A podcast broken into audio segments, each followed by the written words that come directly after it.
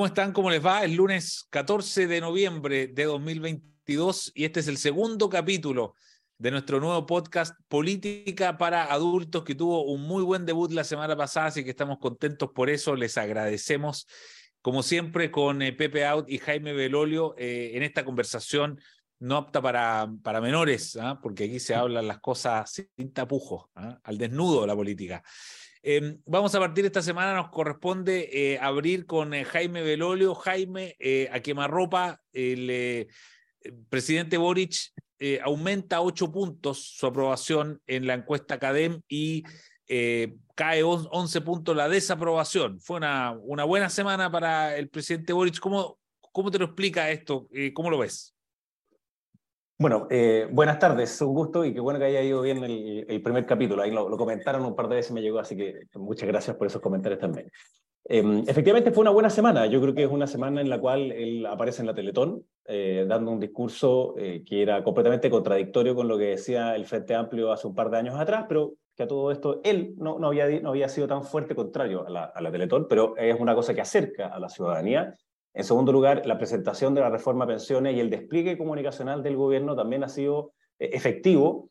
Existe obviamente la duda con respecto al destino de ese 6%, en donde la mayor parte de las personas lo quieren en su cuenta individual, eh, y también algunas otras dudas con respecto a quién va a ser el ente que administra todo esto y la posibilidad de elección, pero la suma que queda es que las pensiones van a subir. Segundo punto que también afecta a las personas sobre todo más eh, vulnerables. Y lo tercero es que habla de seguridad y viaja a la Araucanía, más allá de que después a uno le falta ver qué es lo que va a ocurrir de verdad, es decir, que no pase solamente del anuncio, sino que llegue ya a lo concreto. Eh, me parece que fue una buena señal, eh, también fue una buena señal para él eh, y de nuevo para aquellas personas que son más vulnerables. Y si uno mira la encuesta CADEM, los sectores en donde más crece es en independientes y en sectores de que son los que están obviamente con mayor tensión producto de la inflación y aumento de precios en general, y que tienen en esta perspectiva más larga el problema de las pensiones como uno de los centrales y la seguridad, obviamente también como el, el, principal de su vida cotidiana. Así que lo que resta ver es si es que acaso esta, esta subida es como ya pasó una vez en la, en la primera cuenta pública de él, es algo transitorio, es decir, algo que dura una semana y se modera luego, o si es algo que a partir de ahora se estabiliza. Pepe Out, ¿cómo lo viste tú este, este movimiento en la encuesta académica? Bueno, es un, es un retorno a la situación de hace cinco semanas, ¿ah? no es otra cosa. Llevaba cuatro semanas cayendo, y él vuelve a las cifras de septiembre. Llegó hasta el 39% en la víspera del plebiscito, es decir, se calzó con eh, la votación de la prueba.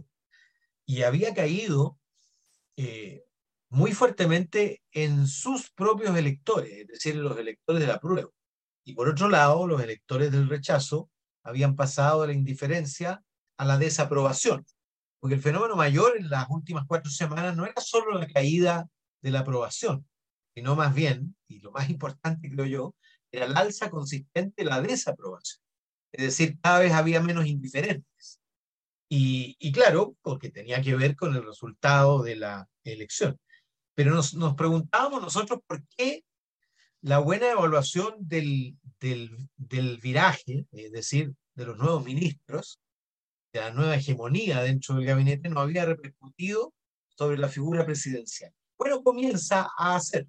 Y comienza a hacerlo, como decía Jaime, porque eh, se produce un viraje no solo desde el punto de vista de la, digamos, abandono de una cierta radicalidad, sino también de salir de su agenda y intentar conectar con la agenda de preocupaciones de la ciudadanía corriente. Y por eso es importante lo de la Teletón, por eso es importante que diga, bueno, aquí no hay presos de conciencia, hay presos por delito, por eso es importante que diga, oye, eh, hasta hace poco la usurpación de tierras la llamaban recuperación. ¿ah? Y bueno, ahora la empiezan a llamar como la llama toda la gente. ¿ah? Y yo creo que tiene que ver básicamente con eso. Es decir, hay, yo diría, una búsqueda consciente del presidente, que muy en sintonía con su nuevo gabinete, liderado por Carolina Toa, de empezar a hablar el lenguaje de la gente. empezar a dedicar el tiempo que corresponde a las preocupaciones principales de la gente y no a las preocupaciones de su coalición. Eh, y por supuesto, bueno, eh, también el ingreso de la reforma de las pensiones, allá de que divida la opinión en dos mitades. ¿ah? Hoy día hay tanta gente en contra como gente a favor, levemente más en contra, eh, sino porque se está hablando de pensiones. Y, y, la expectativa, y por eso crecen adultos mayores, donde estaba más mal, es que mejoren las pensiones. ¿ah? Más allá de, de las disquisiciones sobre la administración, sobre las AFP, etcétera, lo que la gente espera es mejora del monto de su pensión, por un lado, los pensionados de hoy, y también, por supuesto, la expectativa de, futuro. Ahora, si dura o no dura, depende de la consistencia del viraje. Es decir, si vuelven a tropezar en la misma piedra y hablar de los temas que a ellos les interesan y no los temas que le interesan a la gente, si, si en lugar de seguir dando señales al conjunto de la ciudadanía, eh, vuelve a dar señales a su tribu. ¿ah? Eh, yo estaba anoche en el, en el, arena, pues. en el Movistar Arena, escuchando al gran, al gran Joan Manuel Serrat, y, y en realidad el aplauso que recibió fue muy impresionante. ¿Ah? Y, y, era, claro, un poco su público igual, ¿no? por supuesto, es un público ñuñoíno, si tú quieres, ñuñoaga, ¿no? Incluso el, el apruebo. Hijo de ñuñoíno ah, antiguo. Exactamente. ¿ah? Eh, pero me llamó la atención, fíjate, eh, primero que no hubiera gritos contrarios, luego la calidez del aplauso, ¿ah? y, y tercero me llamó la atención la condición ultra minoritaria de los que empezaron a gritar a liberar, liberar los presos por luchar. ¿ah? Que de haber alcanzado un 10% de la concurrencia y tampoco se convirtió en un, en un grito como si se convirtió el, el boy o aguante boy o qué sé yo. Eh, entonces, yo creo que para el presidente es muy importante esto. ¿ah?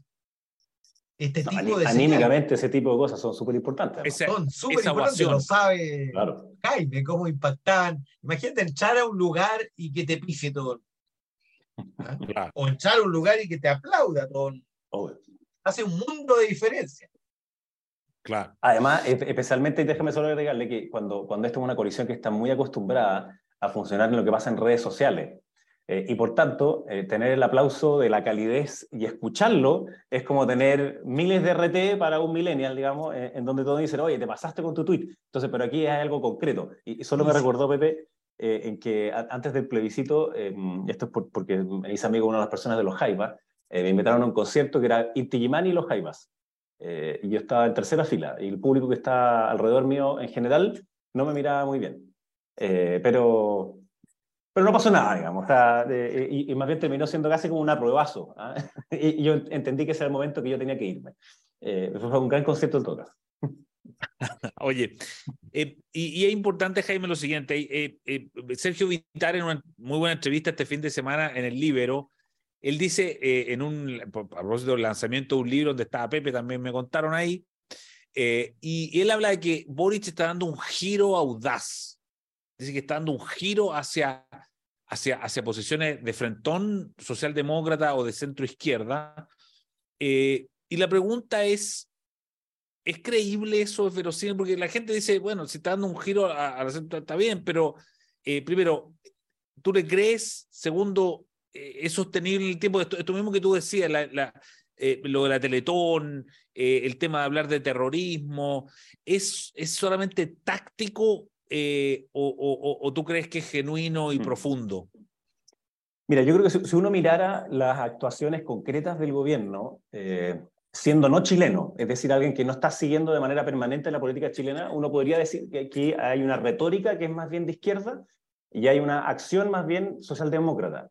Pero cuando uno está más metido en los detalles, da cuenta de esto que mencionábamos la vez pasada, ¿no? de presentaciones de reforma que a sabiendas de que no está en la mayoría en el Congreso o en la sociedad, la hacen de todas formas para decir, compañeros, tratamos pero no pudimos. Eso lo necesitan, esas dos almas están conversando.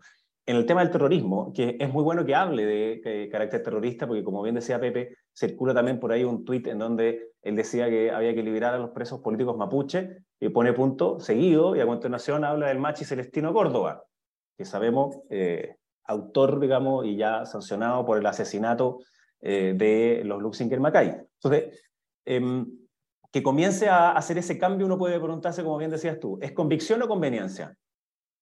y va a dejar de hacer esas otras señales hacia eh, esta izquierda más radical. En el propio caso del terrorismo, y lo que te quería comentar, él sale a decir que lo hay, pero luego que no va a ocupar la ley. Y dice, no lo voy a ocupar porque la ley eh, está mal, digamos, es inefectiva. Tiene razón, la ley es inefectiva, pero es inefectiva por los traumas que tenía la izquierda en el momento que ésta se aprobó. Y por algo es que hay un proyecto para cambiarlo que ellos votaron en contra.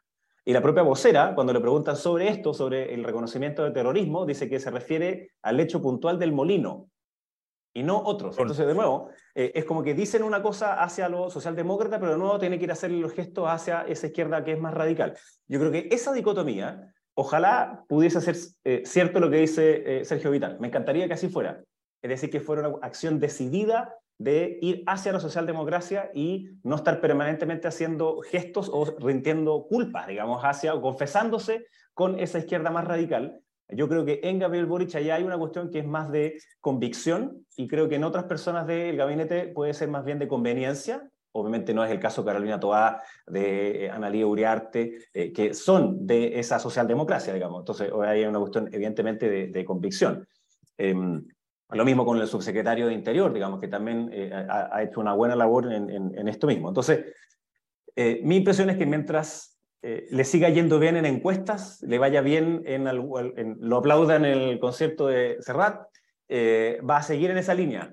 Cuando se ponga un poquito más duro y el PC se ponga más duro, entonces vamos a ver si va a ser el testácido. Es verdad que estaba, como decía Vitar, o más bien esas dos almas a veces alguna se invoca eh, y tiene que eh, comenzar a, hablarle y hacerle gestos a esa izquierda más radical.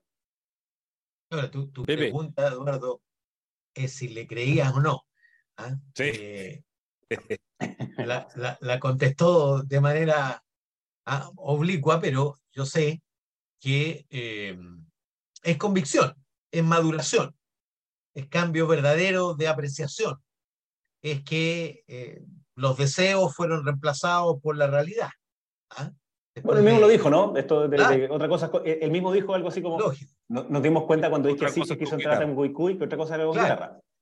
Pues bien. Eh, y mira, lo que pasa es que tú tienes ahí una generación que, que trataba de, de torcer la realidad para que se acomodara a sus prejuicios y a sus juicios ideológicos. Y, y cuando tú estás de presidente, ese ejercicio que no tiene consecuencia cuando estás en la oposición, eh, cuando estás en el gobierno tiene consecuencias brutales. Y por lo tanto, al presidente no le queda otra. Por lo tanto, va, va adaptando su reflexión a la realidad que enfrenta, porque tiene inteligencia, tiene buenas intenciones, eh, un tipo más bien honesto, auténtico, la pregunta más bien no es si, si, si es convicción u oportunismo, yo creo que es convicción. La pregunta es, eh, ¿quiénes lo siguen? ¿Quiénes lo van a seguir? Cuando diga síganme los buenos, ¿quiénes van a llegar? ¿Y quiénes van a, van a poner eh, obstáculos, eh, remolones? Mira, a mí me, llamó me ha llamado la atención, probablemente es por el, el verdadero golpe, casi knockout del 4 de septiembre, pero me llamó la atención la poca resistencia a su izquierda eh, dentro del Frente Amplio, en fin, en relación a, la definición de terrorismo, en, en relación a la, a la claridad con que, con que trató de delincuentes, derechamente, ¿ah? a, a, los grupos armados, en fin. Eh, yo habría esperado mayor reacción. Yo creo que están groggy todavía, pero que, que si esto se consolida, van a reaccionar. Y por eso la, la, la, la cosa como aticia de, de, la vocera que dice, bueno, era referido a eso, no a esto otro. ¿ah? Pero en verdad, eh, si, tú, si tú asumes conductas terroristas y, y, y, has calificado la quema de escuelas, de iglesias, etcétera, como simple delincuencia, e incluso el incendio con consecuencias de muerte, en fin, como simple delincuencia, o balazo en el cráneo de un, de un mapuche que va a trabajar porque supuestamente son yanaconas, en fin, eh, eso se hace para infundir temor. Y, y eso es técnicamente el terrorismo, es terrorismo. un grupo organizado que desarrolla acciones ejemplarizadoras para infundir temor en el resto de la población. Bueno, y otra cosa distinta es, es, la ley en sí, la persecución penal a través de la ley, que es una buena excusa para eh, escudarse, valga la redundancia, de decir, mira, eh, la ley es mala porque eh, yo tengo que probar que la otra persona tenía la intencionalidad de provocar este terror, eh, y eso es muy difícil de probar, no solamente por el estándar, digamos, de, del tipo penal, y en vez de querer cambiar la ley, dicen, bueno, como es inefectiva, entonces nos vamos a ir por otras. Ese es un gesto para decir que hay terrorismo, yo en, eso claramente creo que hay una cuestión de convicción, sin embargo, no ocupo la ley para no condenar a nadie por terrorismo. Entonces, ese es de nuevo ese gesto hacia eh, e-, ese sector más, más, más, duro de izquierda. Bueno, Pepe dijo, es tan groggy, tú te, te, refieres un poco al, al, sector más radical ¿no? del gobierno, o no sé si al, al, sector eh, Frente Amplio, Partido Comunista, que todavía hay que, y que podrían reaccionar, los más duros, por así decirlo. Eh, pero, Jaime, la, la oposición no está un poco groggy también. La, la pregunta es, ¿qué debiera hacer la oposición ahora eh, además, suponiendo que, eh, imagínate que el, presidente, esta subida de ocho puntos, eh, se consolide y se va manteniendo arriba, porque aquí el, Partido Comunista en su último congreso dijo, el gobierno tiene que recuperar su popularidad para poder aplicar el programa. Entonces, la oposición debiera ser colaborativa eh, como pide o como dice eh, Ana Leuriarte, hay una columna de eh, Max Colodro el fin de semana diciendo no sean como ellos, o sea, que esta oposición no sea tan inclemente como fue la oposición a Piñera, digamos. ¿Qué debiera hacer, Jaime, tú que además imagino que te matriculas dentro del mundo de la oposición, ¿qué debiera hacer la oposición con el gobierno en este giro ¿no? audaz que parece estar dando? Oye, una, cosa es, que yo eh, sea cercano al presidente, digamos, y otra cosa es que eh, no esté en la oposición. Eh, en, eso, evidentemente, estoy en, la, oposición. Y, uno puede rescatar, digamos, de hay ciertas cosas que, que son de convicciones que yo creo que, evidentemente él tiene, que ha madurado y que son buenas, porque además en el futuro, y aquí hay una cuestión bien importante, dado que hoy día es el Frente Amplio y han pasado estas cosas y han dicho esto, en el futuro es... Em, ya no van a poder decir, no, es que tuvimos que decir terrorismo porque, no, no, y en el ámbito de seguridad, que también se ha reivindicado, digamos, como, como eh, la labor de los carabineros y otros. Pero, vamos a, tu pregunta. Eh, yo creo que efectivamente la, la oposición está un poquito, no, sé si la palabra es groggy, pero sí está en una disputa interna que hace que las distintas acciones sean más bien individuales que acciones coherentes en un plano colectivo y por tanto que se vea comunicacionalmente como tal.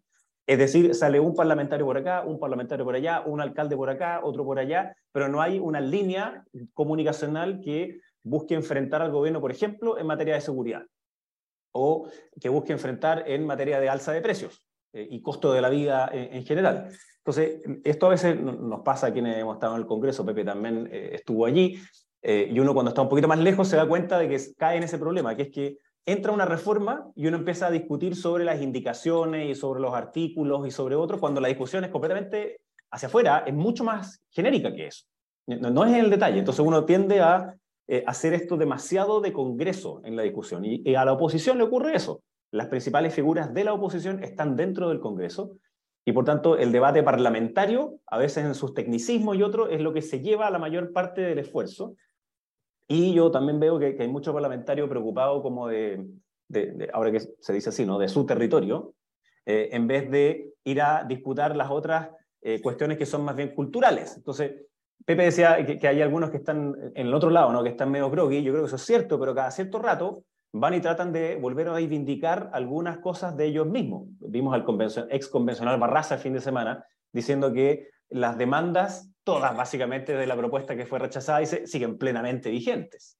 ¿Ah? La, Catalina Pérez, la diputada... Hasta la plurinacionalidad, eh, digamos. Todo, todo, no, todo, todo. Eh, y Catalina Pérez, que, que hoy día es vicepresidenta, también con, con frases bien polémicas, digamos, eh, y bien duras. Entonces, yo cada, cada cierto rato ellos siguen tirando eso para ver si es que pica, digamos, ¿ah? si que puede llegar realmente a, a, volver a, a su, su eh, estancia previa al 4 eh, de septiembre. ¿Y eh, qué hacer? Yo creo que, como conversamos también la vez pasada, hay dos planos, ¿no? Uno es el plano em, de, lo importante, que es este nuevo pacto social, y otro es el plano del urgente. Y lo urgente tiene que ver con seguridad, con listas de espera, con las pensiones, con eh, la, el, el, poder familiarmente, eh, poder planificar qué es lo que va a pasar. Y en eso yo veo que hay voces aisladas dentro de la oposición en vez de voces mancomunadas. Ejemplo, hoy día, cuando van a la moneda, eh, por este acuerdo que ha citado la, la ministra Uriarte Toa, que me parece bien, digamos, en una agenda de seguridad,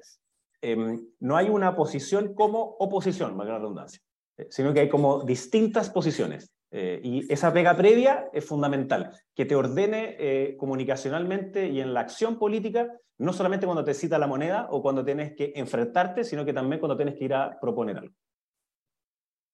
Pepe, eso, la oposición. Eso está pasando en, eh, en eh, porque la oposición en realidad hay oposiciones, ¿eh? pero la oposición principal, que es la de Chile Vamos, eh, no tiene la coordinación conceptual necesaria se observa una disputa de liderazgo y, y, y yo creo que el problema principal eh, lo tiene la Renovación Nacional. Es un partido extremadamente desarticulado, dividido, con polos muy distantes unos de otros. Y, y claro, está, creo yo, de alguna manera paralizada por esta tensión entre, entre quienes quieren llevarse el gato al agua porque se ganó la elección del rechazo ¿ah? y quienes entienden que hay que aprovechar esa circunstancia para sentar bases de estabilidad futura. ¿ah? Porque una cosa es la coyuntura y otra cosa son las tendencias duraderas. Y esta, por ejemplo, es una tremenda oportunidad para resolver bien el tema de reglas del juego que ya no se respetan. La constitución ya no se respeta y por lo tanto de legitimar las reglas del juego comunes en este contexto post plebiscito es una oportunidad gigantesca si tú la miras desde el punto de vista del desarrollo futuro, político y económico también. Eh, y, pero claro, hay por supuesto los que quieren beneficiarse en el corto plazo, demasiada gente que tiene colgado el cartel de candidato presidencial, ¿ah?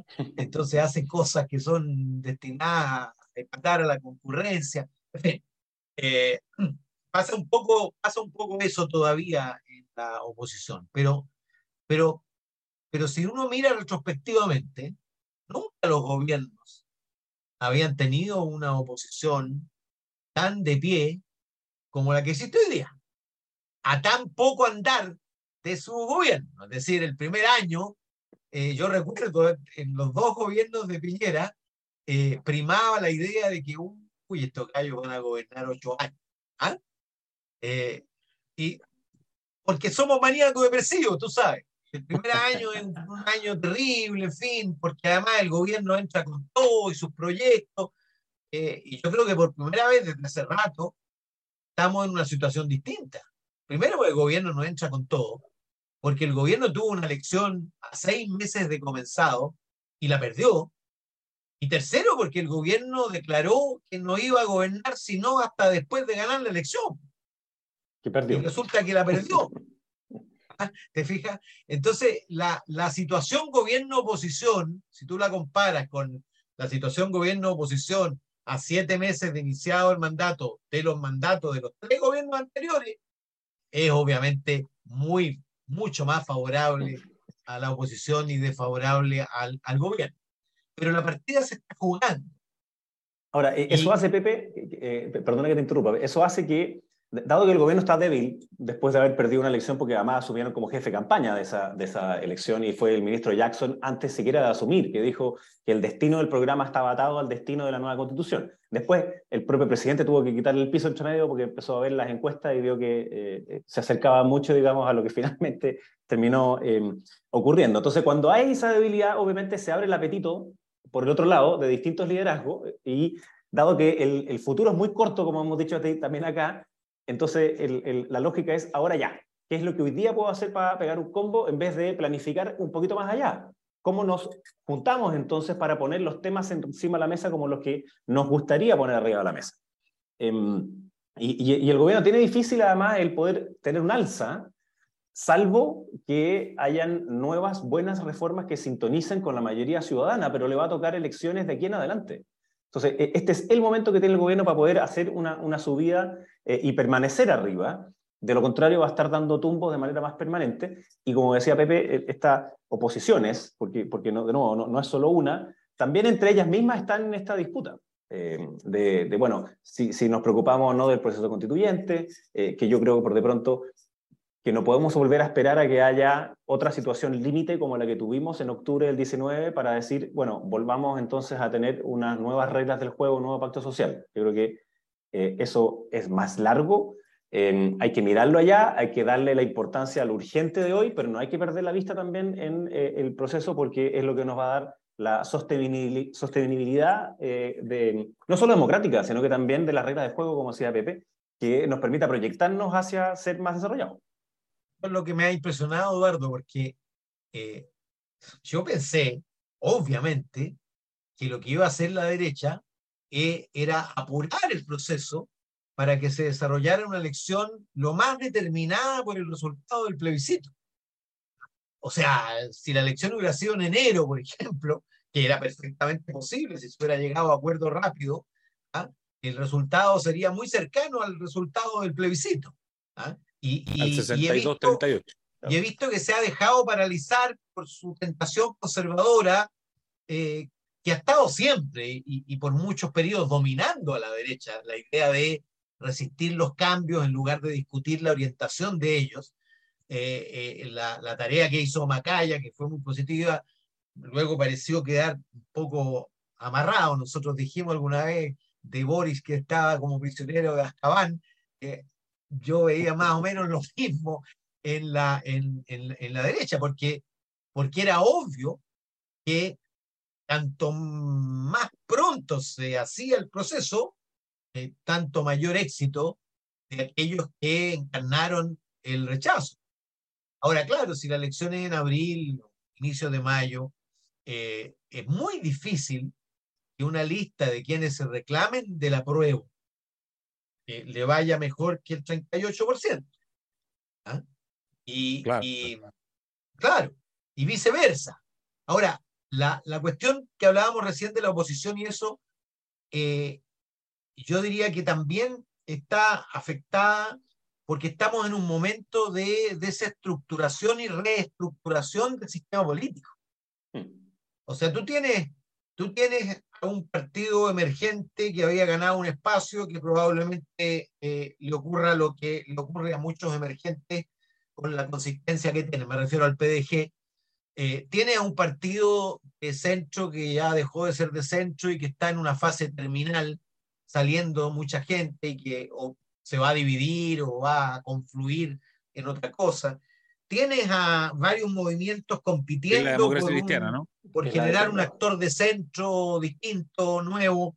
En fin, eh, tienes al Partido Republicano ya como una fuerza consolidada, eh, y buscando un espacio y no encontrando muy bien el tono y el discurso, porque de pronto como que está ausente de la, de la, de la escena política, eh, tiene un, un, un escenario eh, fluido, en, en, movimiento, es decir, que no, todavía no se consolida el nuevo escenario político. Estamos, claro, como lo decíamos ah, el otro día, el lunes pasado, estamos al alba de la, reingeniería de un sistema político que ya no esté completamente determinado por el, el eje sí y no, eh, sino más bien por los desafíos del presente y del futuro. Oye, eh, fantástico, eh, gran segundo capítulo de Política para Adultos. Este miércoles, Pepe Out, nosotros vamos a estar juntos en la FILSA, la Feria Internacional del Libro de Santiago, eh, a las 12 tenemos un conversatorio, va a estar eh, distintos autores de ediciones del libro, va a estar Gabriel Saliasnik, va a estar Hernán Cheire, va a estar tú mismo, va a estar yo mismo. Y entonces, las personas que quieran ir, basta que nos escriban a el libro, arroba el libro, em, punto .cl y no escriben y nosotros entonces les vamos a mandar de vuelta invitaciones para que puedan ir a ese, a ese evento. Así es que muy entretenido y con Jaime Belolio nos volvemos eh, próximo para política para adultos. Invita a la gente a la feria porque hay un stand del libro junto a otras instituciones. Exactamente. la, buena línea. ¿ah? Así es, así es. Tenemos ahí un stand donde están los libros también, nos van a poder comprar. Y además están a precio Filsa, así que es una, ah, buena, una buena noticia. Así es que, bueno, que estén muy bien. Nos encontramos el próximo lunes. Muchas gracias. próximo, lunes, próximo lunes ya con Mundial. Muy bien. Eso, con Mundial. Buen punto. Habrá que programar bien la hora. ya, que estén bien. Buena semana. El libero, la realidad como no la habías visto. Haz que estos contenidos lleguen más lejos haciéndote miembro de la red Libero.